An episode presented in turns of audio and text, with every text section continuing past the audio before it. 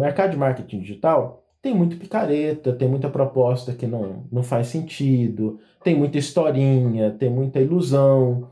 E, e a dificuldade era assim, ter um, algo que fosse consistente para você, olha, isso, um caminho existe mesmo, existe um passo a passo, sem ilusão, sem dizer que vai fazer milagre da noite para o dia, mas entendendo que tem um caminho seguro. E nessa conversa que a gente teve, para mim, fechou na minha cabeça isso. Olha, é real, dá para fazer, tem uma regra, tem algo que você precisa seguir, mas não é um caminho que não foi trilhado antes. É um caminho que já foi trilhado, alguém já foi lá, já viu e voltou, e a gente dá para confiar no processo.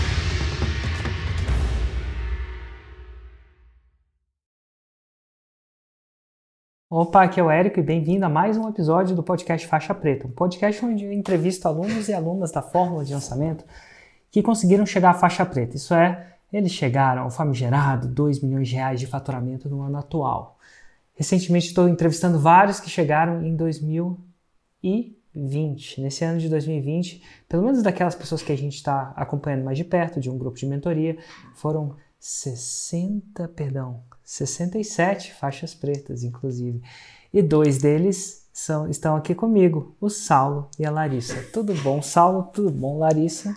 Tudo bem, Érico. Que alegria estar aqui com você, viu? Para a gente é um, um, presente a gente poder conversar com você assim na live, conversar com as pessoas que estão nos ouvindo, que estão nos assistindo, sobre esse essa entrada no mundo da Matrix, né? Que é uma outra realidade, né? Realidade paralela. É uma outra, outra realidade. Falando de Matrix, uma pergunta nada a ver para a gente começar. Quando vocês eram pequenos, qual era o seu desenho predileto? Qual que é o seu desenho animado predileto? Qual que era o seu, Saulo, e qual que era o seu, Larissa? Eu tinha dois, viu, Érico? Eu tinha um que era Caverna do Dragão, que eu confesso que eu matei algumas aulas da escola para poder assistir, e He-Man. E He-Man também. E você, Larissa, você tinha algum predileto? Ah, eu gostava dos filmes da Disney, assim, Pato Dono de Mickey, sabe? Eu adorava. Entendi. Até hoje. Mas, mas e, e daquele, mesmo daqueles que repetiam, né? Pato Donald que repetiam, sem ser de filme ou, ser, ou alguma coisa que aquele que tinha que não acabava mais, sem ser um filme. Você tem algum predileto na sua cabeça? Algum filme? Não, que não fosse filme. Que não fosse filme. Fosse Bela e a Fera, alguma coisa do tipo. Uhum. Tipo a série. Tá. Essa vai ser boa que até eu, eu vou descobrir. Do, do, dos é, Smurfs. Lá, lá, lá, lá. Não, tô só, tô só revivendo. Não tem nada a ver com essa parada que a gente vai falar hoje. A gente vai falar hoje de faixa preta. Mas eu acho que, enfim, é, hoje eu estava escrevendo um, um conteúdo e falando sobre o que eu mais gostava. Também transitava entre a Caverna do Dragão, agora que você falou, me acendeu uma luzinha. He-Man e Thundercats. Thundercats também era bom. Thundercats também era outro que a gente assistia muito. Thundercats era bom. Enfim, só tinha homem forte nesses desenhos, né? Os Thundercats, o He-Man. Eu não sei, não sei porquê. Mas enfim, nada de errado, não. Vamos lá. Saulo, bem-vindo ao podcast Faixa Preta. Meu Deus, uma das faixas pretas mais rápidas da história da história que eu conheço, né? Então o que, que eu quero dizer com isso? Talvez eu não tenha conhecido uma pessoa que tenha feito faixa preta tão rápido assim. Então, eu não sei, do período onde você começou a estudar a fórmula de lançamento, a sua primeira faixa preta, que se não me engano foi no seu. A gente acabou por conversar, as pessoas vão entender por que sobre isso, né? Mas foi quanto tempo? Você já mediu para saber o quão foi entre agora eu estou estudando a fórmula de lançamento para agora eu fiz a faixa preta? Foi um ano e três meses. Ah, foi mais longo que eu imaginei. Eu tinha a impressão, e eu confesso para todo mundo foi aqui... Foi maio, é, foi um ano e três meses. Foi maio, maio de 2019, que a gente começou a estudar a fórmula. E maio em... 2019 foi um lançamento de um 300, 400, foi em julho de 2020. Assim, o período. Ah, julho de 2020. Engraçado que na minha cabeça o tempo tinha andado. muito mais rápido, acredite ou não. E por que, que eu estou falando isso? Algumas pessoas sabem, outras pessoas não, mas a Larissa, ela é prima da minha esposa, Juliana. Então, é prima de primeiro grau, se não me engano. Vocês são prima primeira, É. certo, Larissa? Certo. Prima E, primeira. e vocês têm mais ou menos a mesma idade, então vocês tiveram muito contato na infância de vocês, eu imagino. Bastante. A Juliana era. É, ela era minha prima irmã. A gente. Prima irmã. Daquelas assim que dormia na casa uma da outra, todo final de semana, ia pro clube, ficava juntas. E sempre tem aquela prima, né, que a gente às vezes tem mais afinidade, né? A Ju era ela. Porque na casa dos Meirelles, que é a família da minha esposa, e é meio que a família sua, a sua, a sua família Barbário dos Meirelles, então tem outra tem outra facção aí entrando no que deve ser. Mas tem uns, eu a última vez que eu contei deviam ter 1500 primos, porque é exagerando, é claro. Eu acho que tem muita gente naquela família. Meu Deus do céu. Eu ainda não visitei todas as tias. Eu lembro que quando ela me levava para Goiânia, ela me levava para visitar a tia. E, eu, eu- e assim, namorado faz o que a namorada fala, né? Você vai fazer o quê? Ah, vamos visitar minha tia falar que não? Não, aquela tia não. E, velho, tinha tia pra caramba, a tia Dorinha, tinha sei lá o quezinha, tinha o que Brinha, de Bolinha.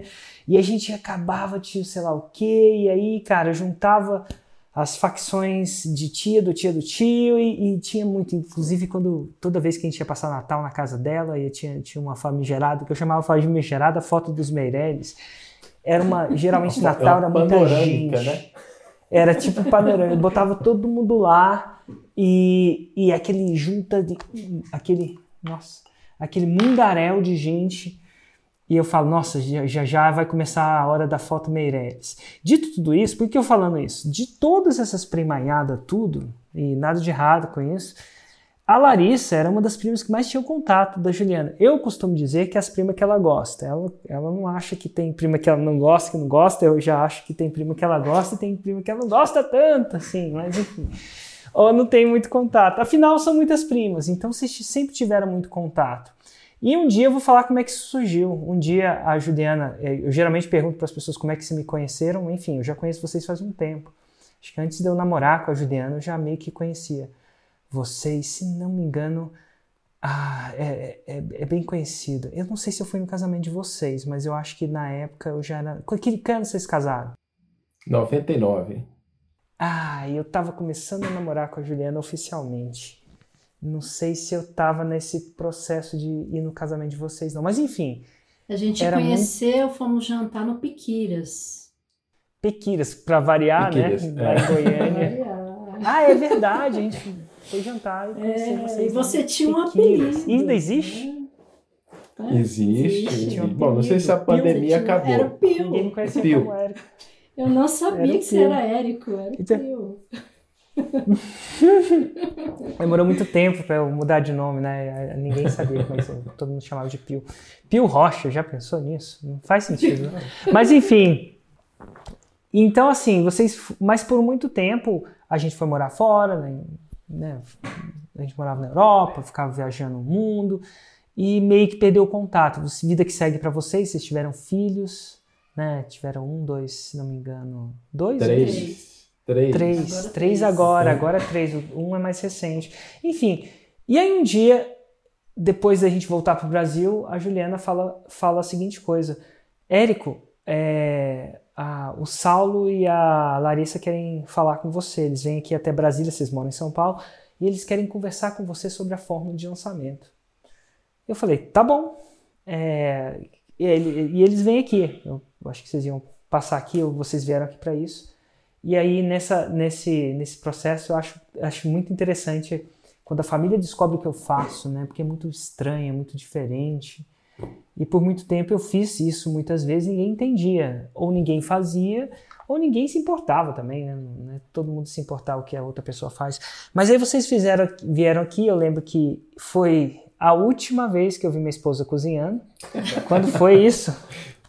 Foi em Abril maio de de- dois- abril de Foi, 2019. é, foi Abril de março. 2019. Para quem não sabe, o manual do Meirelles é eu tenho muita gente nessa família, você tem que visitar todos os primos e ó, cozinha não está incluída no pacote. Você tem que saber isso antes de casar. Não sei se você já sabia antes de casar, não sei se a, se a, se a Larissa é uma exceção da regra, mas enfim, não, eu já sabia não, antes ela, de casar, estava no é, contrato lá. Ela é fiel à tradição familiar. Ninguém pega, no, enfim. E aí a Juliana falou assim: eu vou cozinhar. Naquele momento eu achei que tinha uma coisa estranha. Minha esposa falando que vai cozinhar de livre e espontânea vontade? Isso não acontece na família Meirelles. O que, que acontece? Não, Érico, porque geralmente é o seguinte: alguém vem cozinhar, alguém vem visitar a gente e já está subentendido na cláusula número 1 um do contrato de matrimônio dos Meirelles que você cozinhará. Não, eu não ganho. E você sabe quantos pontos eu ganhei por cozinhar para vocês? bom. É, eu gosto de cozinhar. Aqui em casa, quem cozinha, final de semana, assim, faz uma coisa diferente, sou eu. Mas, ó, deixa eu te falar a regra que você não sabe da história. Sabe quantos pontos eu ganhei? Pra, é, quantos pontos eu ganhei? Por, quanto, quantos pontos eu ganho para cozinhar? Ah. Assim, tem um sistema de pontuação dos Meirelles, né? Então, não de todos os Meirelles, da Juliana. Quantos pontos eu ganho para cozinhar? Nada. Não faço mais que obrigação. Isso aí já estava também no contrato. Mas naquele dia ela falou que ela ia cozinhar. Eu falei, tem alguma coisa errada? Eu comecei a analisar o que estava de errado, o que, que, tinha de errado. Eu nunca tinha ouvido aquilo faz muito tempo. E ela falou assim: não, eu vou cozinhar, porque se você cozinhar, você, você pode dar mais atenção para eles. E naquele momento eu falei assim: nossa, ela quer que eu realmente falo sobre o que eu faço para os Meirelles, né? para a família Meirelles, tá? para vocês. Até então, achei muito legal. Eu já falo que eu gosto, eu já, já não gosto de falar do que eu falo, né? Então fui lá. E aí vocês chegaram aqui e aí vocês falaram que estavam interessados na fórmula de lançamento. O que se passava na cabeça de vocês, Larissa e Saulo, naquele maio de 2019, comendo aquele salmão com molho shoyu? Eu sei o que, que ela cozinhou. Ela fez um salmão, botou um molho shoyu, inclusive muito bom, e um molho de gengibre lá, que é, e tinha nossa, aspargos também. E, e tinha aspargos, é. também. É. Então, assim, tava, não tava mal, não. Inclusive, você acredita, sabe qual, qual, qual, foi a última vez que eu comi aquele salmão? Ah, naquela. Lá, naquela. Nunca mais rolou um salmão. Eu pensei que nessa época de pandemia a Juliana cozinheira ia voltar, ressuscitar. Não, foi só aquela vez e pronto, acabou. Mas assim, eu pelo menos aquela não foi só aquela, foi a última vez. Mas o que, que se passava na cabeça de vocês naquele dia? Sabe que interessante, Érico? A gente, alguns meses antes, é, eu estava na fase dos 40, né? Eu trabalho como executivo, tenho uma posição de alto nível, não posso reclamar. Mas chega um momento na vida que parece que você quer um pouco mais de, de liberdade, ver alguma coisa que você está deixando para o mundo. E a gente começou a olhar a questão do marketing digital. E eu me lembro até onde o carro estava quando eu virei para Larissa e perguntei assim: meu bem, o que, que você acha da gente buscar alguma coisa com relação ao marketing digital? E ela disse assim: olha, eu tô junto, vamos. E a gente sabe que quando a esposa apoia é porque é um sinal divino. E aí ela falou: olha, o Érico mexe com isso. Eu já tinha começado a escutar alguns conteúdos. Eu falei: ah, vamos tentar um contato com ele. A gente tinha, igual você comentou, né? Tinha anos que a gente não se via a gente não, não tinha contato, vamos tentar um contato. E quando abriu a possibilidade da gente sentar, conversar um pouco, a gente aproveitou, foi para Brasília, mas a gente estava querendo ter consistência, porque a gente pode falar de maneira aberta, né? No mercado de marketing digital tem muito picareta, tem muita proposta que não, não faz sentido, tem muita historinha, tem muita ilusão. E, e a dificuldade era assim, ter algo que fosse consistente para você, olha, isso, um caminho existe mesmo, existe um passo a passo, sem ilusão, sem dizer que vai fazer milagre da noite para o dia, mas entendendo que tem um caminho seguro. E nessa conversa que a gente teve, para mim, fechou na minha cabeça isso, olha, é real, dá para fazer, tem uma regra, tem algo que você precisa seguir, mas não é um caminho que não foi trilhado antes. É um caminho que já foi trilhado, alguém já foi lá, já viu e voltou e a gente dá para confiar no processo. Ah, que legal. Então, na verdade, vocês foram buscar o, saber o quanto disso era real e o quanto disso era difícil, fácil, típico, não típico, real, de, Exatamente. aquela coisa. É, era essa a intenção do, do, do almoço. Ah, entendi. Assim, da conversa, claro. E, e, eu lembro daquela conversa que não. Eu, eu lembro de tenho a impressão que vocês estavam muito empolgados, né? saíram empolgados, o olhinho brilhou. Às, às vezes eu falo com as pessoas, já falei disso de tanto com tanta gente, e, e eu aprendi a ver uma coisa que às vezes o olhinho brilha, às vezes o olhinho fica reticente, às, mas vocês não, seu olhinho brilhou mesmo e vocês estavam estavam super super engajados, né? O olhinho estava brilhando e ao mesmo tempo vocês não tinham ideia, pelo menos não tinham uma ideia decidida de produto a lançar. Essa ainda era ou já estava cozinhando? Não, a gente estava pensando em 10 coisas diferentes, a gente não tinha nada concretizado. Inclusive, o projeto né, que, que deu o resultado foi um projeto que surgiu de uma maneira inesperada, porque depois de, de conversar com você, depois a gente aí a gente começou a estudar a fórmula. Eu devo ter estudado a fórmula pelo menos umas. Agora eu já posso dizer assim, pelo menos umas oito vezes, para que a gente pudesse entender. Eu comecei a conversar com as pessoas. E eu tenho um amigo meu que a gente tinha um trabalho de tradução da Bíblia junto. E a gente.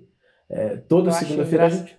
É, Engra... eu, eu, acho engraçado que eu preciso explicar isso, né? Porque uma vez, eu acho que no próprio tempo depois, falou assim: não, então, tem um amigo que eu estou traduzindo a Bíblia. Eu quase falei para você, ô Saulo, é, não é por nada traduziu. não, deve ter dado trabalho, mas alguém chegou primeiro, alguém traduziu Inclusive eu tenho uma cópia em algum lugar aqui.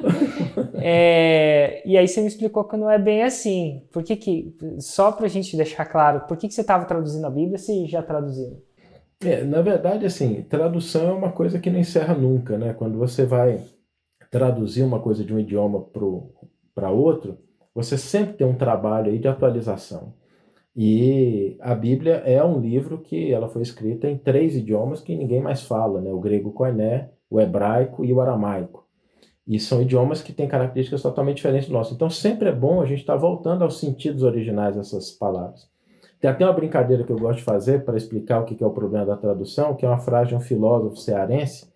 Ele diz o seguinte: um relógio que atrasa não adianta, mas um relógio que adianta também não adianta. Um relógio que atrasa é um atraso e um relógio que adianta também é um atraso. E o que adianta mesmo é um relógio que não atrasa e que não adianta. Traduz isso para o inglês. não tem é jeito. É complicado. E a Bíblia está cheia desses versos, dessas poesias. Então sempre é um trabalho, quando você se aproxima do texto original, você consegue perceber várias coisas ali. Que quando você lê uma tradução, nada de errado com as traduções, todas elas têm seu valor, têm a sua proposta mas quando você tem um contato com o idioma original, você tem uma outra dimensão da mensagem.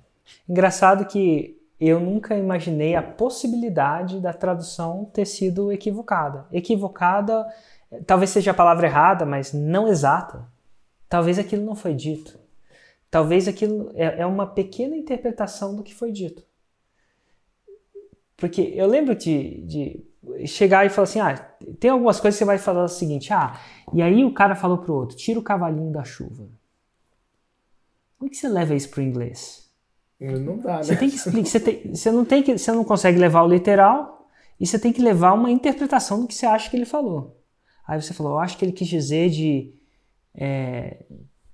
nossa, não vou nem entrar no desiste, no, no né? Mas assim, tem alguma tem alguma E olha que a gente agora hoje vive num mundo onde palavras tem muito mais palavras do que tinha naquela época, imagina. Nossa, os é, idiomas entendi. naquela época eles têm menos de 10% das palavras de um idioma moderno, com a riqueza. Eu imagino. Apesar de serem gente... gramaticalmente complexos, eles são idiomas mais simples. Eu acredito que algumas dessas palavras eu trouxe para o brasileiro, para o português, que eu nunca tenho trazido oficialmente, não que elas estão no dicionário. Mas definitivamente, quando você faz a fórmula, você descobre um monte de palavras que a gente até usa a palavra em inglês. Ah, peguei um lead. Hum. É uma palavra que não tinha na língua portuguesa. Então, assim, e aí, e voltando à história de você estava traduzindo a Bíblia com esse cara, de verdade, vocês estavam traduzindo De verdade, a, é, a gente estava traduzindo as cartas de Paulo. E, e aí ele comentou comigo que ele ia lançar um livro. E a gente, ele é um mineiro e eu sou goiano. E mineiro com goiano sempre tem um preâmbulo grande para qualquer reunião. Né? Como é que você está? E o que você está fazendo? E aí ele comentou comigo sobre o livro, eu comentei do marketing digital, eu falei, olha, vamos fazer um teste, vamos, vamos aplicar o que a gente tem aí de, de teoria, de técnica para isso. E aí começou o projeto. E aí foi. E, a, e você já tinha estudado, nesse exato momento, ponto temporal, você já tinha começado a estudar a fórmula de lançamento em si? Tinha, tinha. E eu acho que isso é interessante, porque naquele, as pessoas sempre. Não sempre a palavra errada, mas elas sempre. Nossa, falei sempre de novo. Mas não é incomum que as pessoas esperem que o Érico dê o produto abençoado. Que o Érico chegue lá e fale: Uau, vai vir agora, esse aqui vai lá que tá certo. E eu sempre falo, ou esperem que esperem ter o produto para fazer a fórmula. Eu sempre achei que é mais ou menos o que vocês viveram.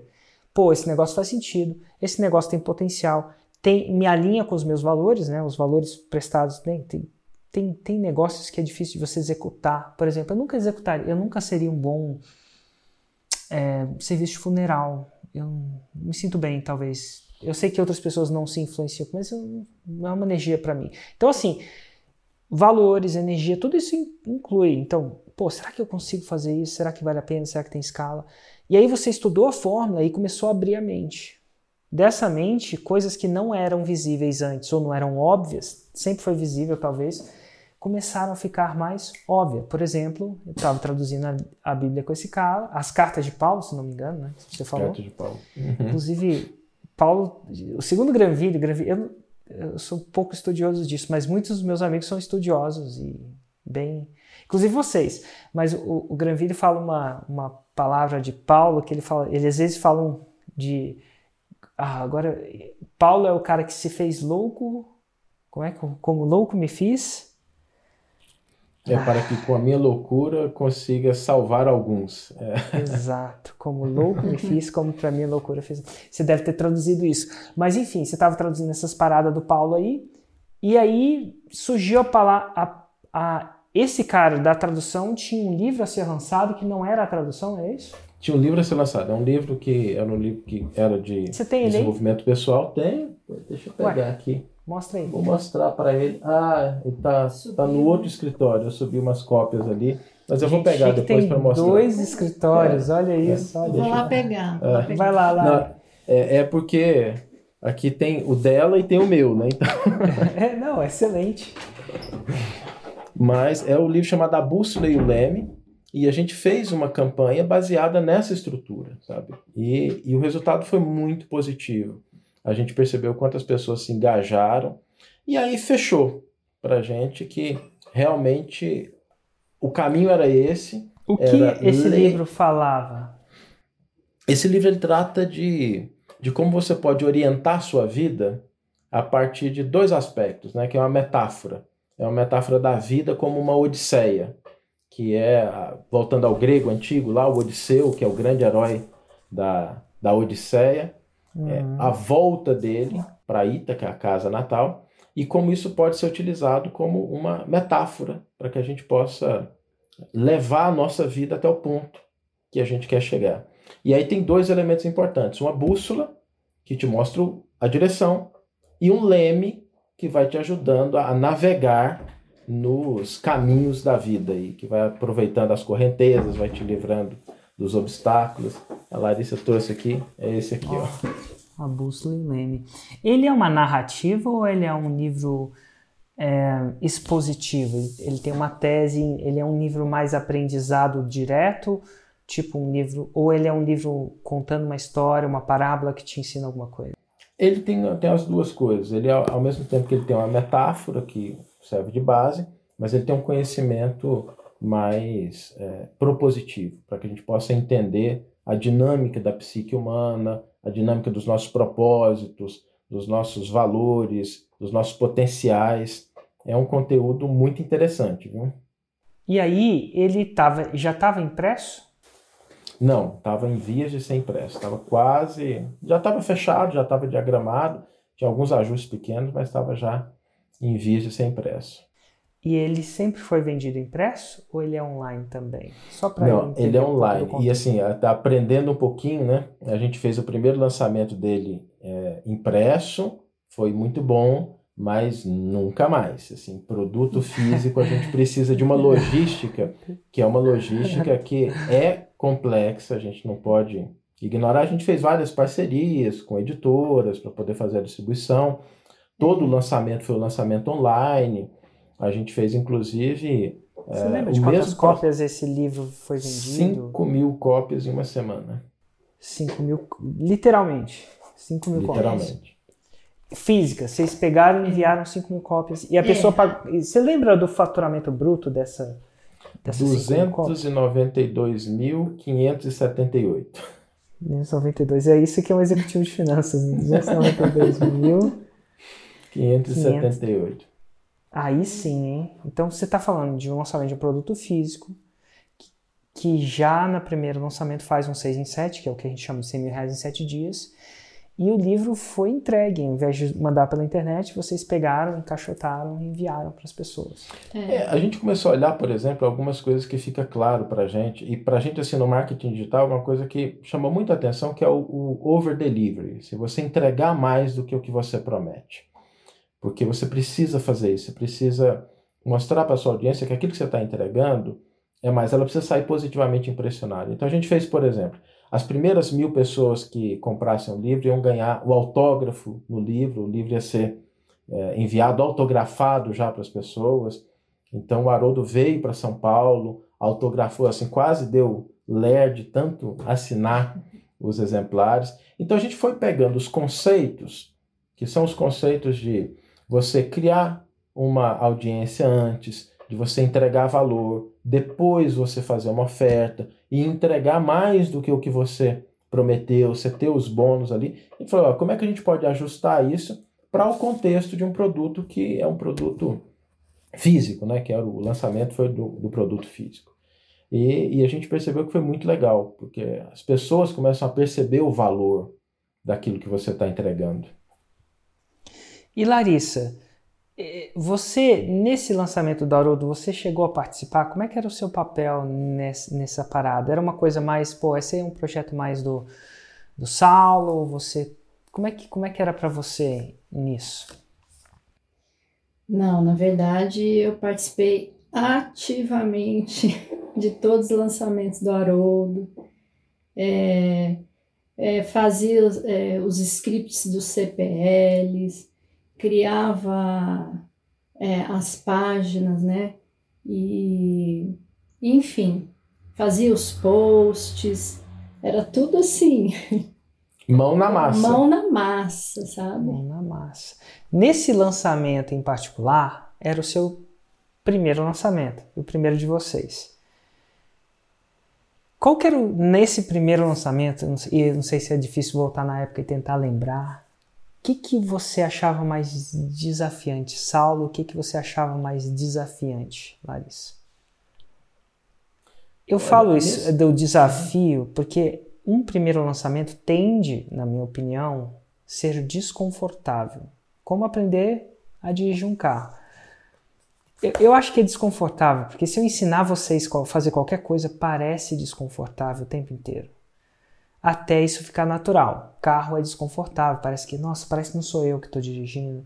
Eventualmente fica confortável, talvez é o que está começando a virar para vocês. Mas na época o começo não é confortável, não tende a ser confortável. Algumas pessoas relatam conforto, mas o que era desconfortável para vocês no primeiro lançamento? Olha, eu posso falar por mim aqui, depois a Larissa comenta o dela mas eu, eu venho de um ambiente totalmente diferente, que é um ambiente de grandes organizações. Então eu tive que, isso eu tinha claro para mim, esvaziar minha cabeça e falar assim: o que eu sei, eu posso ser muito bom no outro jogo, mas esse é um jogo diferente. Então eu me convenci disso. Eu tenho que aprender novamente essa jogada, essa parada não é a mesma e eu tenho que não trazer os conceitos que eu tenho de um mundo corporativo, de outra história, para um projeto que é um projeto de marketing digital. Então eu ficava toda hora me policiando, sabe? Porque às vezes a gente tem. Talvez um, um dos maiores adversários do nosso grande sucesso seja o nosso pequeno sucesso. Porque a gente acaba se apegando a eles e a gente esquece que para chegar a um próximo nível você não precisa exatamente das mesmas coisas. Então, para mim, foi um exercício muito grande assim de: olha, ok, mas eu preciso entender desse jogo, ficar me policiando ali sempre para não. Não, já sei. Não, não sei. Eu vou pegar o capítulo, modo lá, vou assistir de novo, vou entender novamente. Ah, não, isso dá para resolver assim. Não, deixa eu ver qual que é a recomendação. Então, seguir isso aí foi um desafio grande para mim na época e eu tinha isso muito claro, que era o primeiro desafio que eu tinha que vencer era esvaziar a cabeça, falar assim, ó, vou aprender algo novo. É. E para você, e esse, Lari? E esse trabalho de esvaziar dele, muitas vezes eu é que vinha para ele, sabe? É. assim, Saulo, Saulo, como é que o Érico falou que tem que fazer isso? Vamos voltar lá. né, porque como ele é muito tempo né, trabalhando na, na empresa grande, e para mim foi o contrário, né? Eu fiquei muito tempo só em função dos meus filhos, né? Porque o Saulo que dava o sustento. E aí quando ele me chamou para fazer essa parceria, e eu estava com um bebê de um aninho, né? Um aninho. Acho que nem tinha um aninho ainda. Não, um ano e pouco, né? E aí eu falei, uau, eu acho que isso eu quero. Porque muitas vezes eu pensava assim, gente, eu vou para o mercado de trabalho, mas vou fazer o quê? Vou, né? E quando ele falou isso, o, o, os meus olhos, como você falou, os meus olhos brilharam. Eu falei, poxa, acho que isso aí vai ser legal. E aí é, a, a minha, o que eu sempre busquei ali no Fórmula é seguir o GPS, né? Sempre volto, sempre volto, até a gente tem esse lançamento do Haroldo e eu decidi, eu e a Ju, lançarmos minha mãe também, que ela está aí no processo. E sempre assim, A gente faz um lançamento, aí tem uma análise do, do, é, um faixa preta lá do Insider, aí ele dá um app e fala assim, não, Ju, vamos começar tudo do zero. Aí vai CPF, CPL novo, é, promessa nova, então era e, e interessante que foi um caminhar, tem sido um caminhar muito legal, tanto no lançamento do Haroldo quanto no, no da Celisa, porque toda hora você tem que dar um up. Aí isso deu certo, isso não deu certo, próximo nível. Aí se deu certo, não deu certo, próximo nível, né? E é interessante quando a Larissa comenta isso, que é uma coisa que a gente aprendeu, né? Às vezes o conceito ele é o mesmo, mas ele muda a forma de você aprofundá-lo. A cada lançamento você tem o mesmo conceito, porque a base, né, a base dos gatilhos, a base da estrutura, a base da trajetória, né, a, a estrutura que você utiliza da história, para que, que ela serve, tudo isso é o mesmo. Mas na hora que você vai colocando a mão na massa, que você vai crescendo, você vai percebendo o seguinte: olha, é o mesmo conceito. Só que é como se você sair de um açougueiro para um cirurgião. Né? Usa faca também, corta carne, mas é, a lógica ali, o nível de precisão do cirurgião é diferente e aí o, resultado que ele consegue é totalmente diferente. Então a gente vai percebendo isso, quanto a cada lançamento você vai aprendendo a utilizar esses elementos, que são os mesmos elementos, mas de uma maneira mais precisa, sabe? Talvez, assim, é, a diferença de alguém que mexe com faca e um sushi man, que você vai no restaurante japonês, ele consegue cortar com aquela precisão ali, você vai adquirindo essa habilidade. É, eu, eu vejo isso. Eu, é, teve uma época que a gente. Eu comecei na Fórmula em 2013 e fiquei muito maravilhado, fiz curso de muitas outras coisas, nada de errado com isso. Chegou uma hora que eu decidi focar na Fórmula por um motivo ou outro e, e eu comecei a sacar como é que aumenta lançamento. Comecei a viver um princípio que tendia a me ajudar a viver lançamento. E o princípio era: faz a forma mais intensa. Então, engraçado. E eu vou perguntar se teve algum gatilho na prática que vocês conseguiram intensificar. Te dar um exemplo de algumas coisas que eu intensifiquei. Né? O mesmo gatilho, o mesmo conceito, intensifiquei. E às vezes eu vejo, eu pego algumas conversas de faixa preta, eu pego eles fazem, pego no sentido, né? Eu noto que eles estão fazendo isso. Às vezes até sem ver. Um jeito que eu intensifiquei é, peraí, Prova. Prova é um gatilho bom, né? A, a, a prova, quando ela tem a multiplicidade da prova, ainda, ainda tem esse efeito social. Parece que todo mundo está fazendo. Então, eu, eu sei que também isso influencia. Então, antigamente eu falava, olha, tem um monte de gente que fez 6 em 7. É uma espécie de prova. Depois de um tempo, eu passei a, a reconhecer as pessoas que faziam 6 em 7 e tirar uma foto com elas. Então, ali eu intensifiquei a prova. Eu tinha uma prova, agora eu tinha uma foto das pessoas que tinham feito. E a foto cada vez tinha mais gente. Né? E para quem está no evento ao vivo, ele vê aquilo. Então aí é mais intenso ainda. Ele vê aquilo ao vivo, as pessoas subindo, e legal é quase que se fosse uma foto que depois quando a pessoa desce você pode, você pode conversar com ela, fala assim, e aí, se é contratado, se é real. Então assim, eu sei que é, é um processo de identificar. E aí eu, eu, procurei, e às vezes eu intensifico ou não, eu falei assim, cara, como é que eu vou intensificar aquela prova, aquela foto para quem não está lá? Como é que eu vou fazer isso? E eu sei que a, maior, a maioria das pessoas que duvidam tendem a falar que, ah, cara, não fizeram 6 em 7. Entendeu? Não é possível que fizeram 6 em 7. Então peguei e intensifiquei a prova. Faz um bom tempo, acho que, que eu estou fazendo aqui, que eu estou entrevistando de segunda a sexta. Então eu criei um processo interno. Eu queria ver se eu conseguia fazer isso de uma maneira produtiva. Não. Né? Você tem processos que que são fáceis, tem processos que eu consigo fazer por um tempo, tem, tem processos que eu consigo encaixar na minha rotina. Mas eu pensei, vou entrevistar essas pessoas. Porque é um outro tipo de prova. Agora eu estou aqui ao vivo com você. As pessoas sabem que é o Saulo, sabem que é a Larissa, tem o seu Instagram. Se elas forem um pouquinho espertas, elas conseguem checar um monte de. de se tem um jornalista aqui que quer saber se você é real, não é difícil de fazer algumas pesquisas de onde você está, de como é que você vai, vai na sua página, ver se o Auroro existe.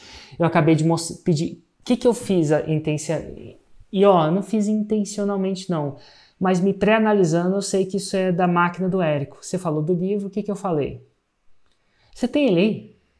É. Então, é eu pegando uma. Você falou de uma evidência de um livro que você lançou, mas, pô, agora você mostrou ao vivo a capa desse livro.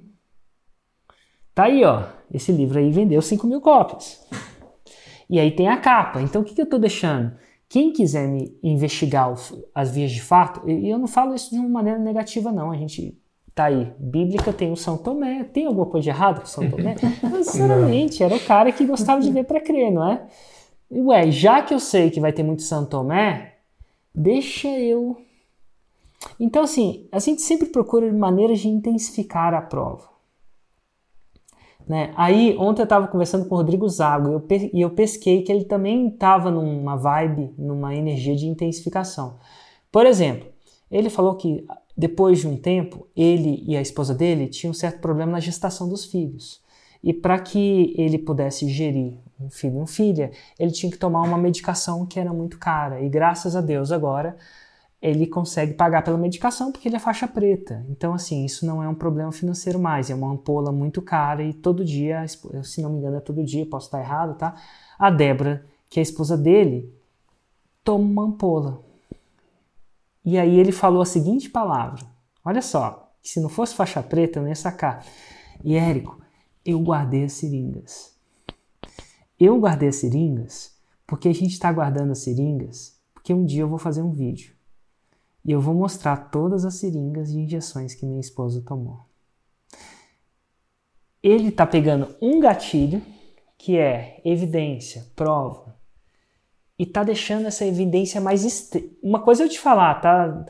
Inclusive, quando eu era pequeno, eu tomei muita injeção, né? Eu tinha streptococcus, que era uma condição que eu tinha que estar constantemente sendo monitorada. Então, não sei se aos 4 ou antes de 10 anos, eu tirava sangue quase todo dia por um bom tempo como criança parece 25 séculos, eu não sei ao certo quanto que é, mas eu devo ter tomado isso por um ano. Então, por um ano, quase todo dia eu tirava sangue. Isso é uma coisa eu te contar isso, né? Outra coisa eu te mostrar a pilha de seringa ou de agulha que já entrou na minha veia. Dá mais intensidade. Vocês, vocês pegaram, vocês já se pegaram em algum de umas coisas que no começo dos seus lançamentos tinha uma intensidade X e acabou sendo intensificado, vocês, por acaso você se lembra Sim. de algum desses gatilhos que vocês fizeram? A gente utilizou muito o gatilho da comunidade. A ah. gente aprofundou ah. ele cada vez mais. e a gente construiu, e é o que a gente quer construir, assim, uma comunidade de pessoas preocupadas com o desenvolvimento pessoal, com o crescimento, com o equilíbrio de emoções, com meditação. A gente criou um aplicativo, inclusive, de meditação para isso. A gente foi agregando outros elementos e que a gente foi criando esse senso de comunidade, em que a pessoa ela pode fazer parte, que se não do conteúdo ao vivo, do conteúdo pago, dos, do aplicativo, mas a gente foi criando esse senso de identidade, a gente foi aprofundando isso com o tempo, e esse gatilho é um gatilho que para a gente funciona muito, porque ele inclusive está relacionado com o nosso propósito, né, de realmente impactar positivamente a vida das pessoas. Isso para a Larissa, para mim, para o Haroldo, é fundamental. A gente é, é um valor para a gente. Como é que as pessoas pessoa agora se sentem mais parte, no seu caso? As Como pessoas é que é? começam. O que é diferente? A gente cria toda uma linguagem específica para isso, né? Para a pessoa que está fazendo o curso, para a pessoa que está é, no nível ainda intermediário, mas é a família Odisseia, a é. pessoa chamada Eles de. Eles se chamam de família Odisseia. É. Então, todo mundo faz parte da família Odisseia. E eles são todos comandantes, né? Comandantes? Porque são comandantes, comandantes, que é o comandante da própria vida, é aquele que está pilotando o avião da própria existência. Ele não está no banco de passageiro. Né? É, então ele hum. é o comandante. Então é tipo um vocabulário. Um vocabulário, um vocabulário que, que, que só quem é da comunidade Exatamente. Tem, não é que fala... não tem a palavra comandante, a palavra comandante existe, mas da, naquele contexto significa uma coisa completamente diferente. Exatamente. As pessoas se referem uma das outras como comandantes, às vezes? Se referem. Sim, sim. A gente fez um evento ao vivo em março, né, assim, pouco tempo depois, antes da, de começar a pandemia, e era muito bonito a gente ver as pessoas ali se identificando como comandante, comandante da primeira turma, comandante da segunda turma, comandante da terceira turma. Então, é muito legal que a gente vai criando esse vínculo essa linguagem, esse aspecto de identidade, são coisas que você vai utilizando para aprofundar o gatilho da comunidade. E a hora que você para para pensar, parece que é uma coisa óbvia, né? Mas você não vê isso antes de você começar a colocar em prática. Aí você vai percebendo que você tem maneiras de ir intensificando isso, de colocar isso de uma maneira mais é, presente na vida das pessoas e isso é muito legal, como a gente vai descobrindo esses jeitos assim da gente aprofundar o, o gatilho. É engraçado que vocês fazem parte do Insider, de repente a gente vai chegar até nesse ponto, mas eu tô, a gente está constantemente olhando de como é que a gente faz essa comunidade mais, mais comunidade. E uma das coisas que a gente fez semana passada, numa reunião da semana passada, foi criar um nome. É, a gente esse ano foi um ano que a gente criou desafios. Não tinha no ensaio. E também criamos naquele contexto o GPS. Então, quando eu falo GPS para você e você é um insider, você sabe exatamente o que é o GPS. É aquela planilha, um passo a passo, customizado para você fazer o passo a passo daquele desafio. Né? E eu não vou entrar em muito detalhe sobre o que é isso, não. Só que durante a conversa da semana a gente falou o seguinte: Peraí, a palavra desafio pode ser usada de qualquer jeito. Ah, vou fazer um desafio. Inclusive, você pode fazer um, não sei se já fez um, devia fazer um desafio para seus alunos. E aí a gente passou um tempo assim, e se a gente criasse uma palavra que só fizesse sentido para quem é insider? Olha que interessante. E GPS, eu sei que do, do, conceito do insider também é um conceito, mas a gente não criou o GPS, né? Então é um conceito emprestado. Mas assim, tem algumas palavras no Fórmula que eles são coisas. Cara, quem fala, fiz o meu primeiro CPL, CPL1? Quem, quem entende que é isso? E aquilo cria comunidade, só no evento ao vivo do Fórmula a gente vai saber isso. E aí a gente arquitetou, a gente orquestrou isso. Então a gente fez uma palavra, falou assim, cara, como é que a gente vai trocar o nome do desafio? A gente não vai chamar mais desafio. Mas não pode ser um nome que não faça sentido para eles, porque a gente já, eles já têm isso na cabeça. Porque a gente, na hora da criação, a gente não estava preocupado em criar comunidade, a gente estava preocupado em fazer eles fazerem o 6 em 7. é tipo assim, só que depois que a gente faz isso, a gente fala assim, como é que a gente. E aí a gente criou uma nova palavra desafio. E a gente vai repetir isso tanto que vai ser, vai soar estranho para vocês, né? Mas vai soar muito estranho para vocês, porque vocês já fizeram um desafio e está muito ah, desafio, desafio, desafio. Só que vai entrar uma galera nova e para eles eles não vão ter esse passado. E a gente vai repetir tanto isso, tanto isso, tanto isso, que a gente acredita que vai pegar e vai chegar uma hora que ninguém vai se referir como uma coisa. Por exemplo, R2X, que eu chamo no Forma, é, nada mais é do que um concurso de testemunho. Uhum. Só que a gente nunca chegava e falava assim, vai fazer um concurso de testemunho? Não, a gente falava, vai fazer um, fiz um R2, é. R2X. Então ficou assim, engraçado que então esse movimento de criação de jargões é um movimento orquestrado. E a nossa intenção é que as pessoas se sintam mais pertencentes por causa né? disso. Porque você pega um. Então, ao eu modificar a palavra desafio, né? Naquele contexto, daquela comunidade, eu posso. Eu estou ensinando, sou professor, eu tenho essa chance. Não necessariamente pega. Nem tudo pega, né? Tem apelido que pega, tem apelido que não pega. O meu de faculdade pegou, mas muitos não pegaram. Mas assim, então, mas, mas é orquestrado. Né? Então a gente sentou e falou assim: ó, isso aqui a gente vai chamar. Ah. E a gente não chega e eu não falo isso para eles, né? Se a gente não tivesse nessa entrevista, ia sair. Uh, você nunca, vocês nunca iam ver. Eu nunca cheguei para os meus, meus alunos e falei assim: ó, vou chamar isso de R2X para criar comunidade para vocês. Eu não preciso falar isso. Eu falo assim: essa é uma técnica que eu chamo de R2X, é por isso que eu chamo de R2X e pum. Tá batizado. É, se você, se você entrar na live do, do Haroldo e começar a escutar é, sobre macaquinhos, não se assuste. É. E, e as pessoas que estão ali, elas vão entender o que, que são os macaquinhos da meditação, sabe? E, e virou tão assim que nós estamos criando é, uns desenhos dos macaquinhos, enfim. É, Vamos né? criar um e-commerce também, porque outra coisa que é muito legal quando você chega no livro da faixa preta é de que você vai vendo outros horizontes, né? Então, para agregar, então, para criar o senso de comunidade, a gente está criando os personagens que representam a memória, que representam o ego, e aí cada um macaquinho, que o macaquinho ele tem três níveis, ele tem um nível mais fraquinho, tem um nível normal e tem um nível que ele é um gorila ali, que ao invés de ajudar, ele atrapalha. E a gente vai criando essa, essa linguagem, essa linguagem própria. Isso é uma coisa que vai refinando com o tempo, né? que a gente vai aprendendo a utilizar isso para criar esse senso de identidade, de pertencimento. Toda cultura tem isso, né? Isso não é, não é uma coisa Quer que a gente inventou. Gente orquestre ou não. Vai rolar, é naturalmente. Eu, eu não sei o que, que você estudou, Saulo.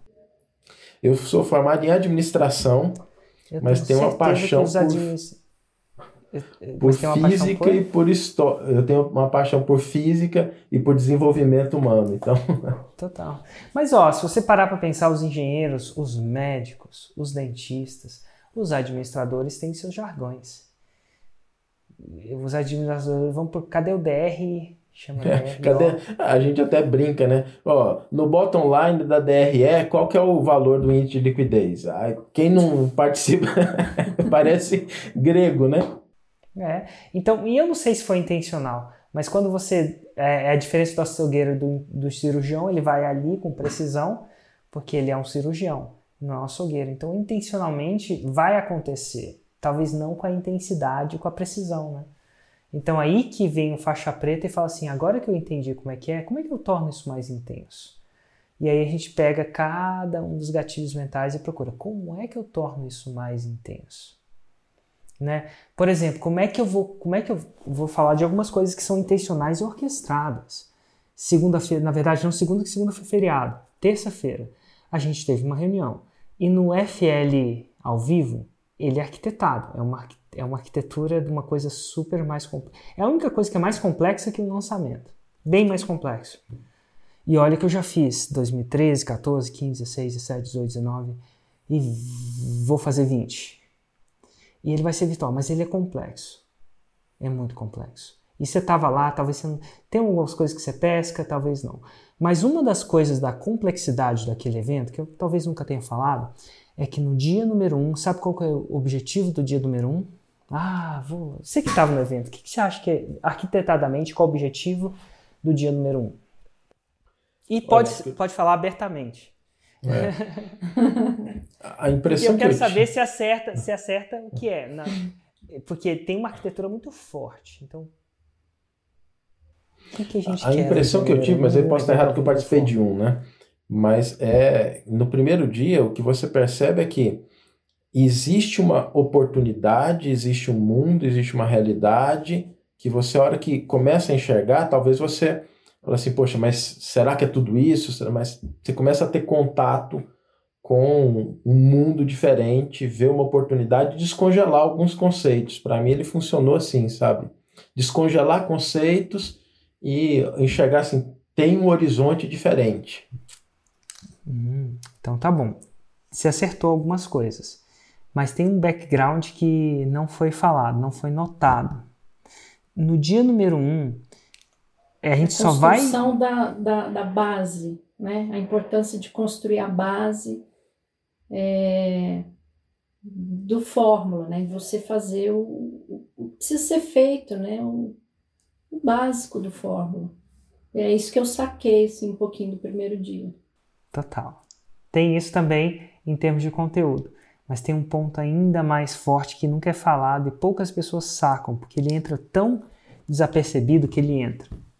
E é o seguinte: a gente senta e fala assim: como é que a gente vai sentir essas pessoas, fazer com que as pessoas se sintam parte de uma tribo?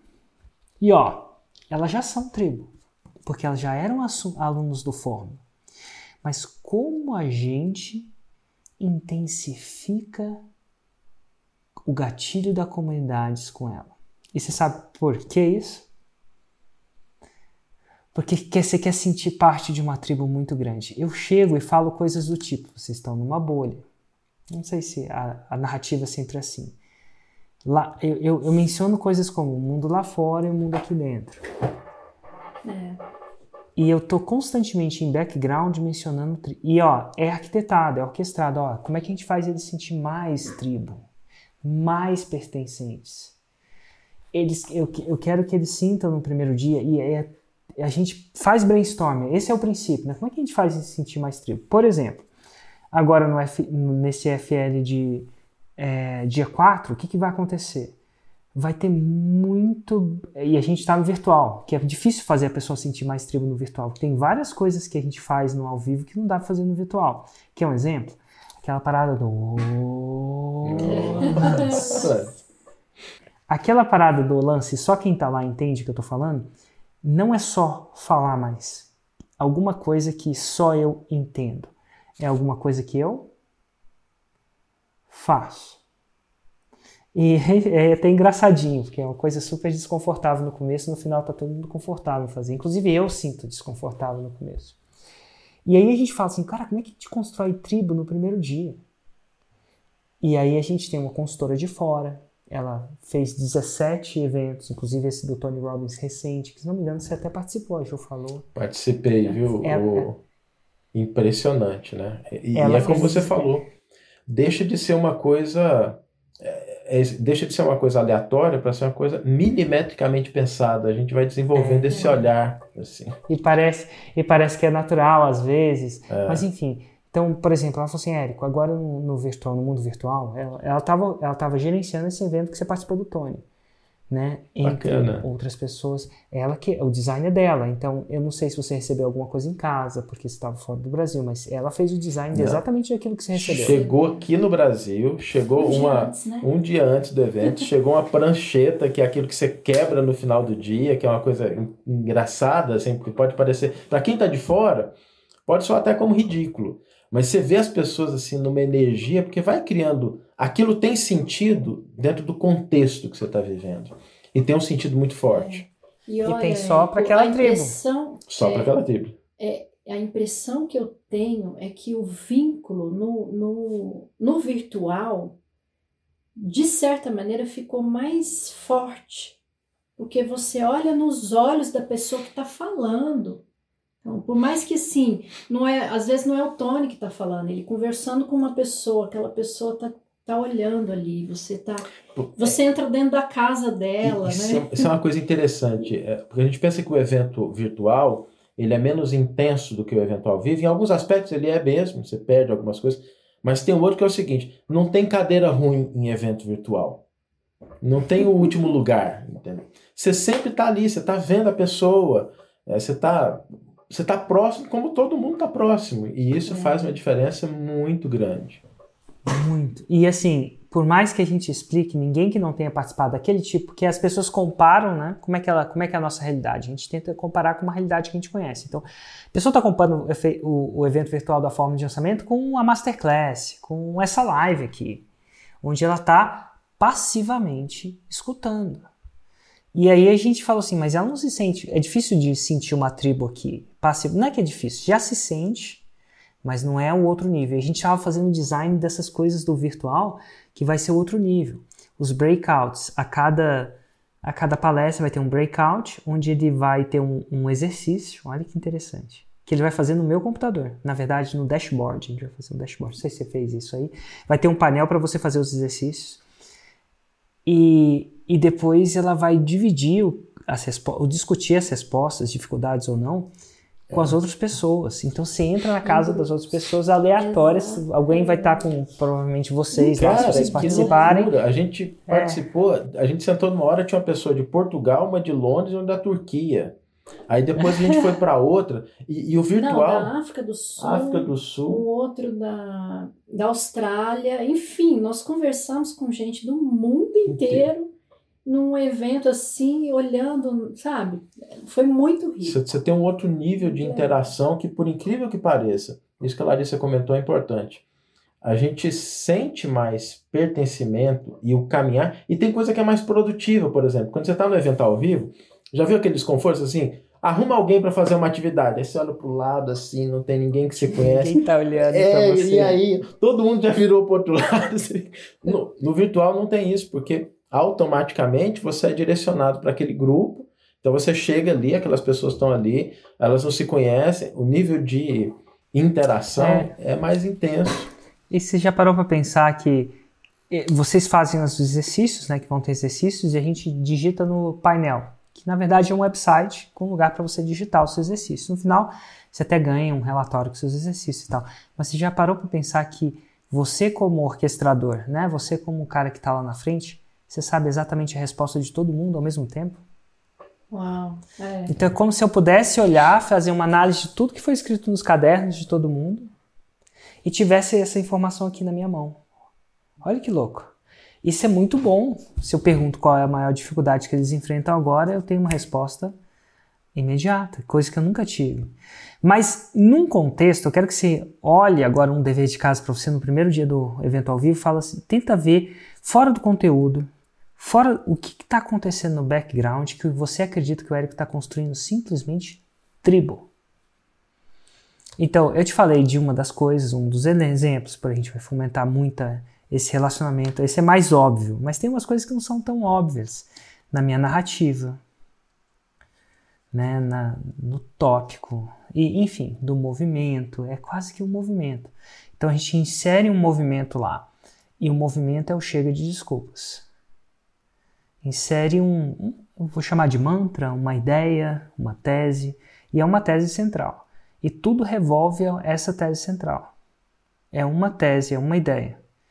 E é tão forte essa ideia que não é incomum, ano passado teve, ano retrasado teve, que as pessoas tatuam, às vezes, essa ideia no braço. Porque elas não querem a tatuagem é, é uma maneira de lembrar o tempo inteiro. Outras pessoas colocam uma pulseirinha e tal. Você já parou para pensar que colocar uma pulseirinha cria comunidade também? É. Você cria um elo em comum. Então, assim, eu saí completamente da tangente, não tá falando nada da, da, da, da jornada de vocês de 6 em 7, mas a gente está falando de você pega um gatilho e intensifica. Isso é uma coisa bem faixa preta. O mesmo gatilho comunidade. O mesmo gatilho, evidência. O mesmo gatilho, prova social. O mesmo gatilho, reciprocidade. Olha só, a gente pegou um gatilho que vai acontecer no evento ao vivo, é antes quem comprar, no meu caso, cut date, né? Até 13 de dezembro a gente consegue entregar para todo mundo, depois disso só Deus sabe. Basicamente, a gente está no sistema de, de correio, não é tão eficiente quanto a gente gostaria. Mas o que, que vai acontecer? A gente vai entregar uma, uma caixa surpresa na casa das pessoas. É que não é tão surpresa porque eu falei agora, mas nem todo mundo que está lá sabe, então. mas vai rolar, porque aqui a gente está num ambiente mais didático. Então, o que, que eu estou fazendo aqui? Intensificando. É. Ninguém, ele não comprou aquela caixa. Ele acha que ele vai receber um login assim. Você sabe uma outra coisa que é muito legal que a gente vai fazer? Cada pessoa no evento será, antes de entrar no evento, vai ser recepcionado por um ser humano em vídeo. Tipo eu aqui, antes de entrar no evento, você entra no login sem, você vai para uma sala de, vai para uma recepção. E não sei se aconteceu isso com vocês lá, mas vai ser, oi, tudo bom? Como é que você chama? Aí você vai falar, Saulo, é, Larissa, Larissa, ó, vai ser assim, assim, assado, espero que vocês estejam muito bem. Ela vai falar ao vivo com você. Deixa eu te ajudar com uma parte tecnológica. Você sabe ligar sua câmera? Ah, não está ligado? Liga aí. É importante que as câmeras estejam ligadas, né? Eu sei que é privado, mas se você puder deixar ligado. Ah, você sabe mutar o seu microfone? Não sabe? Ah, você vai ter isso. Você já preparou a sua comida para os três dias? Porque Exatamente vai ser insano. Vai ser insano. Então, o que, que você vai precisar? De água, snacks saudáveis. Você não quer engordar só por causa do evento. Pode querer engordar, mas não por causa do evento. Tá, nada de, eu, por exemplo, vou pro Natal querendo engordar mesmo. Não tem nada de errado com isso. Mas eu não, eu não vou com culpa, não. Você não quer engordar sem estar tá planejado para isso. Se é isso, prepara o seu melhor chocolate, tá tudo bem. Se não, prepara aquela coisa mais saudável que te deixa mais atenta, presente. E os seus filhos? Você já deixou com alguém? E eu sei que você acha que vai terminar no horário, mas a verdade é que o Érico tem muita coisa para ser passada. E pode passar no horário. Nenhum plano sobrevive ao campo de batalha. Isso é real, é ao vivo. Então, ao invés de cortar conteúdo, ele vai fazer, ele vai entregar. Então, pode ser. Eu, se eu fosse você, eu fazia os seus filhos dormirem em algum outro lugar, estarem bem cuidados porque o 6 em 7 depois vai ser bom para eles. eles vão te pedir. É por, por pouco tempo. Não é só isso. É por pouco tempo, né? Não é só isso, mas enfim. Então, assim, então isso gera o quê? Conexão. Então, no evento ao vivo, você é recepcionado individualmente, né? Por uma pessoa. E você foi também com o evento do Tony? É, do, estou te ouvindo falar aqui, é, é interessante como, assim, os, os movimentos de alto nível, né? Eles são na mesma direção uma pessoa recepcionou, testou, receita de salgadinho, água. Então, tudo isso está ali colocado de uma maneira muito interessante. Muito interessante. Inclusive, o Tony não recomenda cafeína, né? Ele não, é, não, não é fã da cafeína. Não é fã de cafeína, nem de carne vermelha, nem salgadinho com sal demais, nem doce demais. Porque tem toda uma pegada ali de você começar com a fisiologia, né? De você buscar mudar o seu mindset, mas começa com aquilo que é mais óbvio, que é o corpo. Ótimo. Mas ó, deixa eu só fechar esse parênteses de intensificação de gatilho e vamos entrar no lançamento.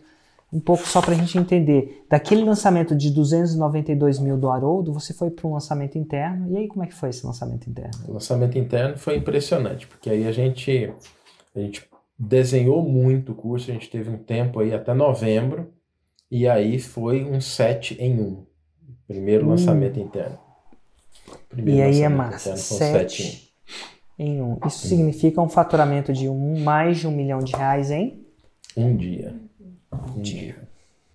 E aí a gente abriu a cabeça e falou assim: olha, nós vamos intensificar na comunidade, vamos reinvestir o recurso, vamos desenvolver um aplicativo, vamos montar um evento ao vivo.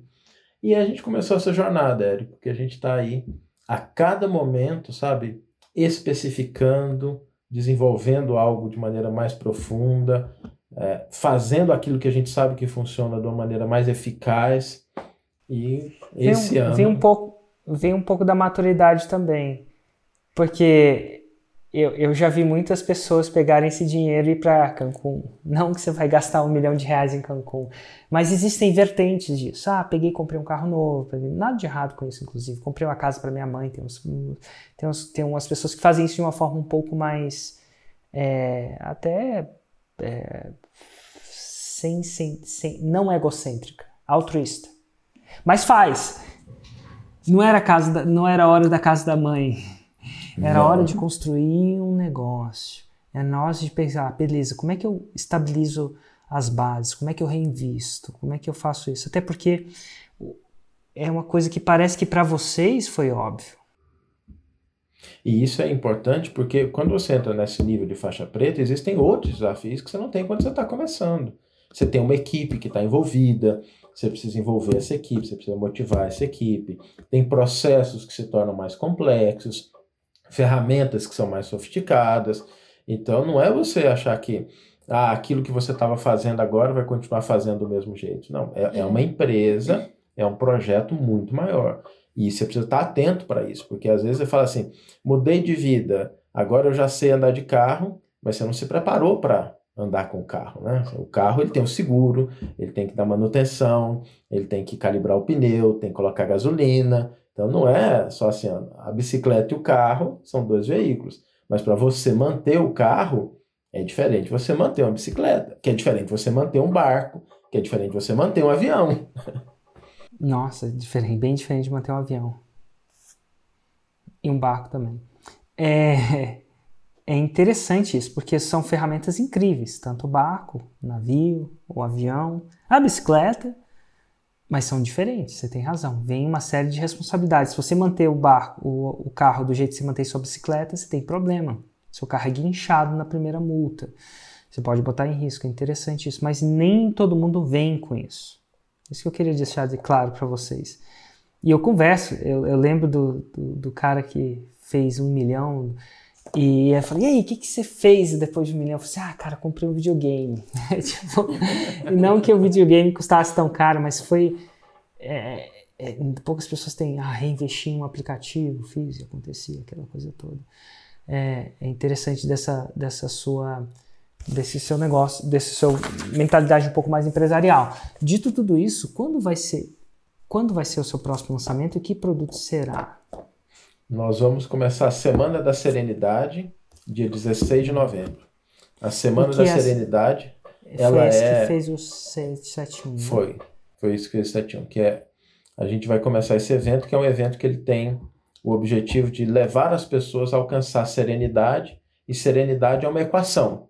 Ela é o resultado de autoconhecimento, equilíbrio emocional e meditação.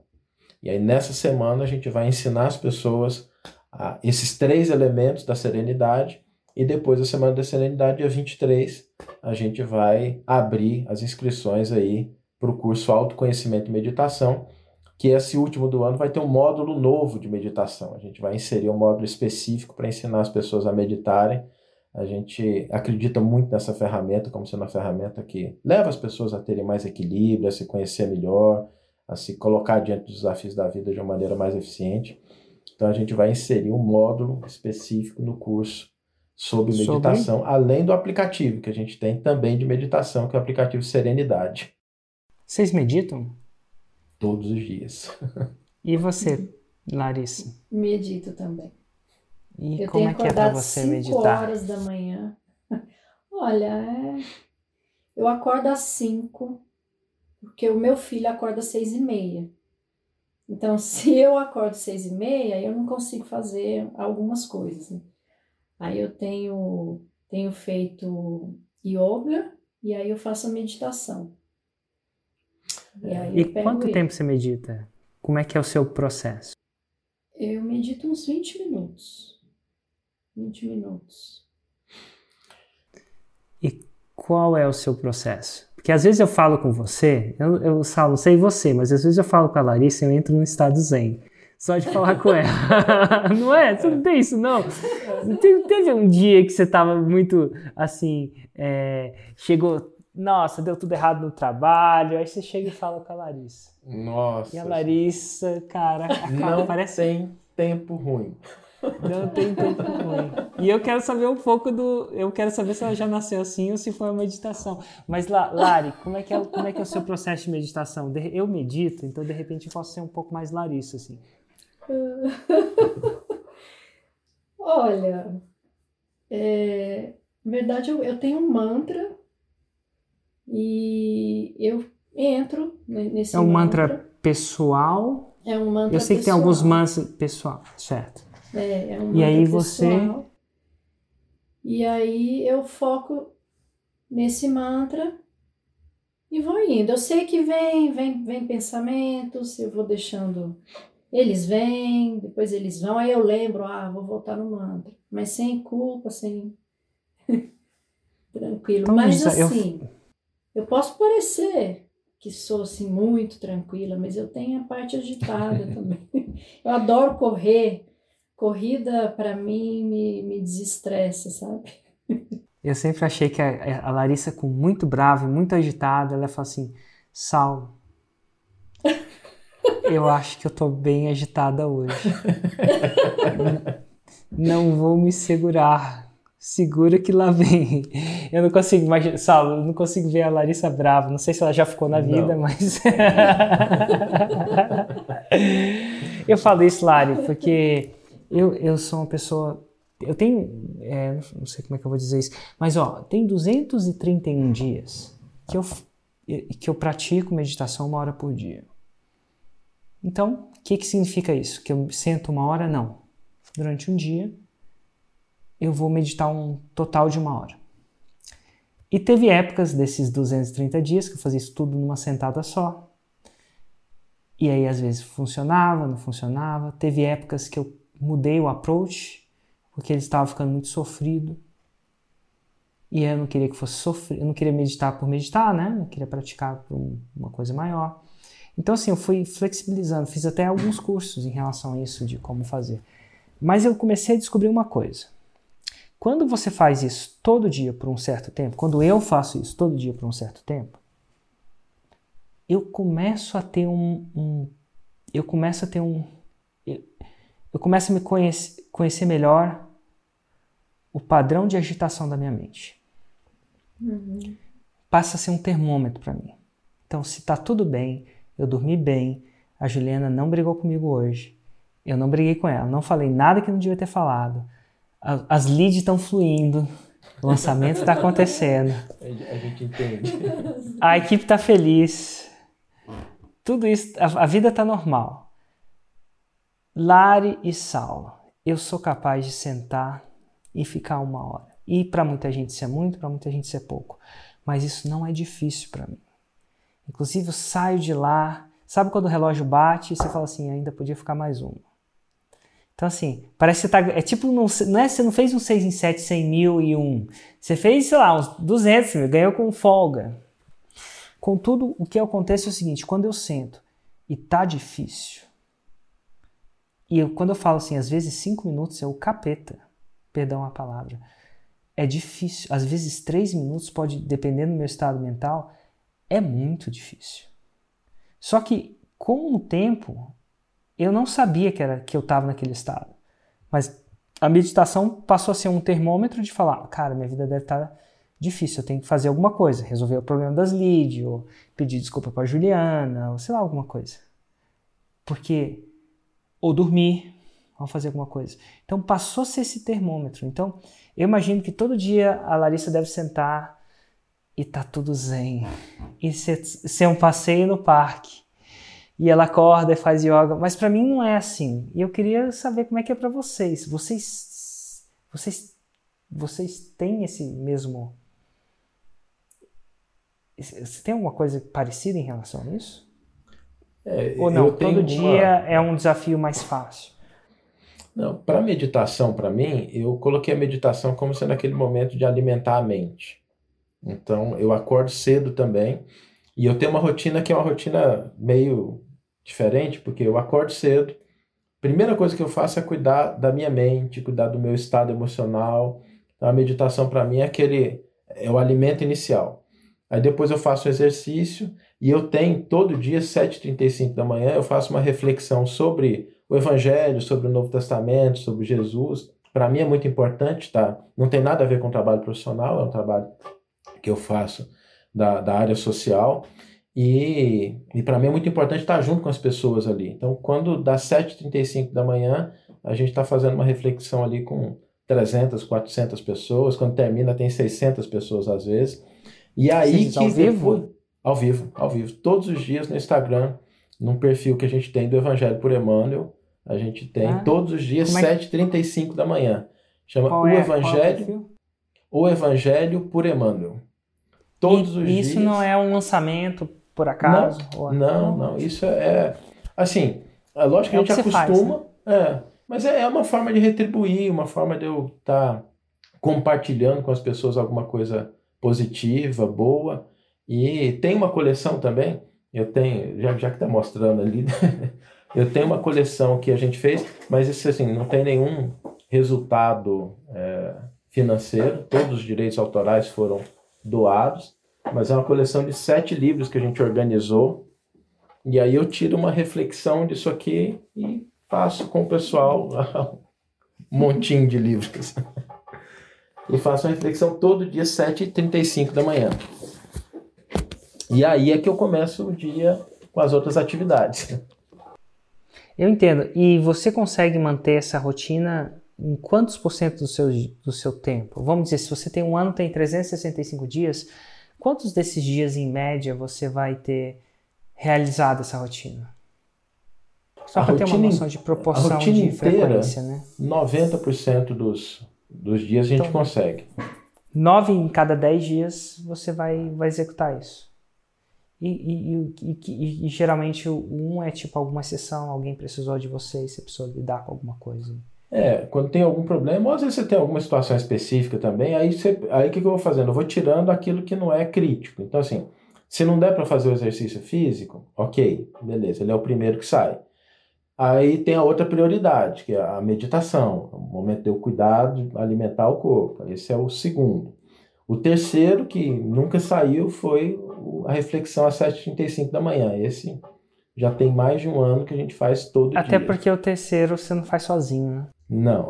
Aliás, isso é interessante, né? Se você quer se comprometer, arruma alguém para andar junto. É, tipo, é. como é que eu não ia fazer essa live se eu já tinha me comprometido com vocês e com as pessoas que assistem, né?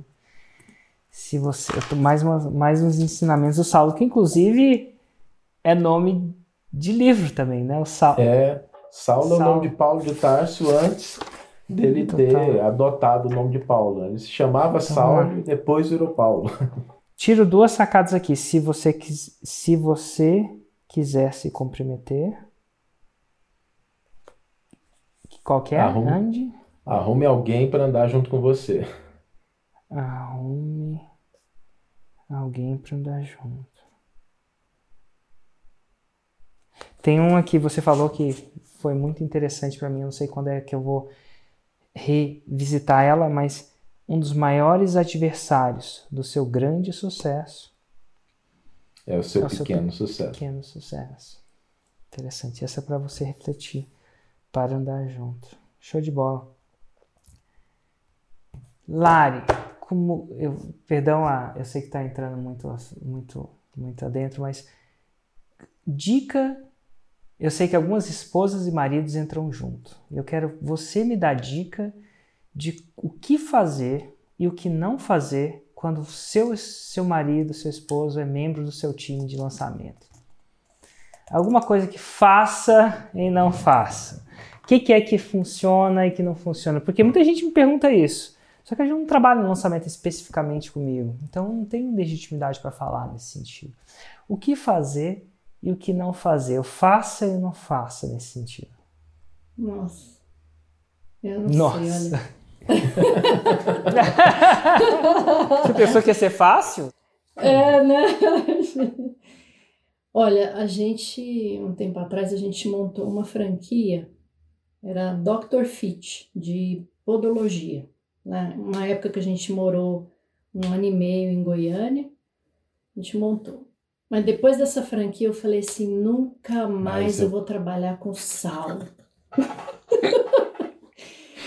Nossa. Até entendo. Porque, sabe, ele tem os processos dele, as coisas que ele acha que tem que fazer daquele jeito, que é certo e tal. Mas agora, é, acho que foi diferente, não sei, a gente tá os dois com o mesmo propósito, os dois assim. Eu acho que é, eu acho que é isso. Tem que ter os dois olhando para um, uma mesma direção. Você acha que na você... É podologia não estava tão olhando tanto para a mesma direção? Acho que não. é, foi a primeira experiência e foi é. assim a gente tinha objetivos diferentes ali com aquele projeto inicial. E quando a gente está olhando para o objetivo final, e ele é único, é, a gente consegue suportar os pequenos problemas, porque às vezes não quer uma coisa, mas assim, o que, que é a bússola? É, é o seu alvo. É o alvo. E aí, é, poxa, aí a gente quer chegar, a gente sabe onde a gente quer chegar, né? Então, as pequenas coisinhas do dia a dia a gente vai contornando, porque a gente sabe que, poxa, a gente fez um 7-1, né? Então, a gente falou assim. Depois que você faz, que você fala, é possível, a gente entra de corpo, assim, no, no, no processo, a gente, a gente quer saber como fazer para melhorar. E eu imagino que quando você entrou em 2013, era fazer lançamento era de um jeito. Hoje já é outro, né? Então, se a gente não acompanha, ainda mais com, essa, com esse ritmo, né? Se a gente não acompanha isso, a gente fica para trás, né? Então, o, acho que o, o, importante é os dois estarem focando, é, olhando para a mesma direção. E perdoando as, as pequenas coisas, as pequenas falhas do dia a dia, né? Porque é, às Vai vezes é acontecer. é complicado. Imagino. E filhos? Seus filhos têm noção daquilo que vocês fazem? Eles, eles estão mais velhos. Quantos anos eles têm, os dois primeiros? 18 e 16. É. Meu Deus, você é mais, mais velho do que meio. Eu não imaginava. E, e, tem um de dois anos e meio. Dois anos e meio. Total. É. Mas vamos lá. Eles é, entendem. Isso, isso é interessante, Érico. Porque isso é uma coisa que a gente teve como valor. A gente sempre envolveu os filhos em tudo que a gente faz. Assim, eles sabem o que, que a gente está fazendo.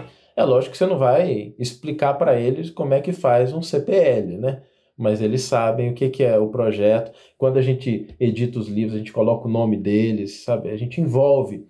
E uma coisa que é, é interessante que a minha filha me falou uma vez, eu foi talvez um dos momentos assim de maior gratidão para mim foi quando ela falou para mim assim: Sal, papai, eu sei que você às vezes não está comigo, mas você é um pai muito presente na minha vida.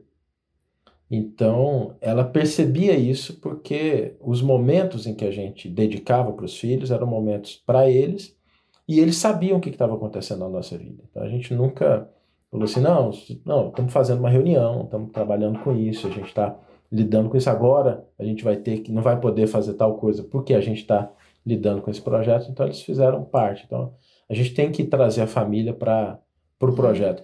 Lançamento não é uma coisa que você pode fazer de maneira isolada sem envolver sua família. Aliás, é muito gostoso quando você envolve a família, porque ele te possibilita estar junto com não, as pessoas. Como eles né? são mais velhos, né, 18, 16, a gente consegue conversar ali como se estivesse conversando com um amigo, né? Quando tá falando de lançamento. Nossa, fiz tal é, tal coisa, por exemplo, a gente é, teve uma análise com, acho que é Rodrigo Correia, é isso, não é? É, o bigode. Nossa, foi maravilhoso. E ele deu a dica da, da, das pesquisas, que na verdade ele falou no encontro do Insider, né? Mas a gente não, não tinha essa noção, assim, de tanto que era importante fazer a tal da pesquisa, né? E aí eu envolvo os filhos, né? Eu vou contando, cara, a gente fez a pesquisa, a lead estava R$ 5,58, caiu para R$ 1,78. Aí eles, nossa mãe, é. Falei, pois é, porque a gente vai ajustando, vai conhecendo mais o avatar e tal. Até aprendeu, o João aprendeu a editar vídeo. Falei, João, pelo amor de Deus, me ajuda a editar vídeo. E, e, ele, e ele gosta, sabe, de, de mexer com tecnologia, de jogar e tal. Aprendeu assim, ó, num, num piscar de, sabe? Ele é o nosso plano B aqui, quando assim, estourou um cronograma, não dá tempo, tem que botar um criativo no é. ar. Assim, vem cá que a gente precisa da ajuda. É. Tá na hora de dar lucro esse, esse menino. É. tá, voltar os anos de investimento em educação é, e a paciência. Teve um, dia, né? teve um dia que eu virei e falei assim, João, o Érico tá começando a captar lead vai lá, nas páginas dele, eu quero saber o script que ele tá, que ele tá fazendo nas páginas. Aí ele, ai mãe, vou ter que assistir tudo, vai, vai ter que assistir tudo, coloca ela para mim, porque eu não, não vou conseguir fazer. Aí, aí ele foi lá anotando pra gente, ah, ele tá falando isso e tal, aí a gente vai adaptando, né? Eu acho que os caras que sabem mais fórmula não são nem eu, é quem edita os meus vídeos todo dia. Já pensou ter que editar tudo isso e reescutar isso? Na hora que terminou, ele falou assim: Ah, eu não aguento mais ouvir o Érico falar, mãe. Ainda de maneira lenta, porque ele tinha que colocar lento para poder digitar. Teve um dia que eu cheguei, chegou uma hora que eu não, na época da minha vida, que eu não consigo mais me escutar. Escutei muito, me escutei muito. Então, às vezes eu tô no Instagram, não a trabalho, passa um vídeo meu, ai, vai, vai, vai, vai, vai. Tipo assim, eu não consigo me bloquear porque eu sou dono da conta. Não, é, não sei se é saudável você bloquear os seus próprios anúncios, vídeos e tal. Eu não consigo fazer isso, mas eu, ai, aí um dia eu falei isso na empresa, aí um editor de vídeo falou assim, Eric, e eu? ai, você tá falando aí que tem um negócio engraçado, porque eu assisti o Fórmula várias vezes, né? E eu assisti o Fórmula na velocidade 2. Né? Nossa. Assistir, a, até porque pra, mentalmente você fixa melhor, porque você tem menos distração, porque o cérebro está focado Vai naquilo. Né? E era muito engraçado, porque eu te ouvia falando na velocidade 2, quando eu te ouvia falando na velocidade normal, parecia estranho, sabe? Você fala, vai, Érico, vai! É. Termina de falar logo. Nossa, imagina quando você ia falar com a Larissa aí, acabou. Ai, Larissa. que a Larissa é mais calma ainda do que eu para falar. Não, Larissa. E com o Léo, o irmão dela. Nossa! É. O Léo também, é, para quem não sabe, o Léo também. Eu, né? O Kel, o Léo, o dia que eu estiver muito bravo, precisar fazer coisa, eu falo assim: deixa eu ligar pro Léo. É só, Léo, o que, que foi? Léo, como é que tá a sua vida? E aí ele vai falando calmo. E eu vou ficando calmo. Tem, tem uma coisa que chama os neurônios espelho, né? Eu rio, vocês riem, eu soluço, vocês soluçam né, bocejo, a gente tende a bocejar, e quando alguém fala mais calma, a gente tende a acalmar. É engraçado. Dito isso, gente, que conversa gostosa. Parabéns oh, pela faixa bacana. preta, desde meditação, insights. É, eu queria, antes de, de terminar, eu sei que a gente já está terminando, eu queria perguntar agora para você, Saulo, dicas do faça e não faça com expert. Porque você achou um bom expert, existe uma uma certa, um certo sucesso. E eu imagino que nenhum, nenhum sempre tem atalhos e obstáculos em toda a jornada, em toda a odisseia. Eu queria, dizer, eu queria que você falasse, cara, o que você acredita que deve ser feito e o que não deve ser feito quando está lidando com o expert? Acho que a primeira coisa, Érico, é você não esquecer que o expert é um ser humano também. E você precisa lidar com essa parte emocional, porque boa parte do, do fracasso, do problema, não é a técnica, é a, a falta do mindset, a falta do emocional. Então, o, o, expert ele vai ter momentos em que ele vai ter dúvida, em que ele vai se sentir inseguro, se ele não é um cara que está muito acostumado é, à venda, às vezes ele pode até ser alguém que está muito acostumado a estar tá na internet, mas ele não está acostumado à venda, por exemplo, ele vai dar uma travada. Então, esteja atento a esse aspecto emocional do seu expert. Ele, ele também é uma pessoa, a gente não pode esquecer disso. E uma coisa que eu digo assim, nunca faça é, nunca entre com alguém que você não tenha alinhamento de propósito, de ideal, em que você não tenha assim, aquela afinidade. Não busca só, pode ser a pessoa mais famosa, tá? e a gente já teve caso disso, de pessoas que são famosas, que têm, mas que não têm aquela afinidade de propósito. Isso, mais cedo ou mais tarde, vai fazer com que o edifício venha abaixo. Tá? Então, assim, eu diria assim, não esquece que seu avatar é um ser humano, e não começa um projeto sem alinhamento de propósito. Nossa, é tipo casamento, né? Alinhamento de propósito. E é, são dois seres humanos, né? Um, um é. Legal. Legal. Show de bola. Muito obrigado. Foi um prazer tê-los aqui. Confesso para vocês que é um prazer imenso sempre conversar com vocês. Mas enfim, foi demais estar com vocês aqui. Quero que um dia vocês voltem a vir em casa, mas tem que, de repente, nesse século, no próximo, depois que, enfim, o mundo se normalizar, porque eu quero ver a Juliana cozinhando de novo. Será que vai acontecer de novo? Ou será que agora que vocês são faixa preta, ela vai falar assim, Érico, Agora você volta para aquilo que a gente assinou o contrato lá, que estava na cláusula número 2 do contrato Meirelles, é não cozinharás. tem, dia, tem dia que o Noah chega, é, o Noah nunca chega para a mãe, mãe, faz comida para mim, ele já sabe que é inútil. ele viveu 10 anos sobre. O, o, Liam, né, o meu menor, não sabe ainda, não aprendeu, ainda tem que passar 6 anos. Chega, Ju, comida. A Juliana olha para ele e fala assim, você, você não entendeu? Você não entendeu? O Noah nem chega na mãe e fala assim: Papai, pode fazer um, um café da manhã para mim? Figuraça, né? Mas assim, é sempre bom ter vocês aqui, ter vocês aqui e parabéns. Vocês chegaram lá muito rápido. Não é comum isso, não é típico, muito menos típico, mas sim é possível e não é. Também não me surpreendo. E é claro que eu sou um. Como é que é? Pintor, arquiteto de obra pronta, não funciona assim, uhum. mas é, é, eu vejo muito, muito juízo, muito fundamento naquilo que vocês fazem. E eu acredito que esse projeto só está começando. Falo isso para todo faixa preta, falo para vocês também. Esse é só o começo. Tá bom? Bacana. Um abraço. Obrigado, Érico. Um abraço.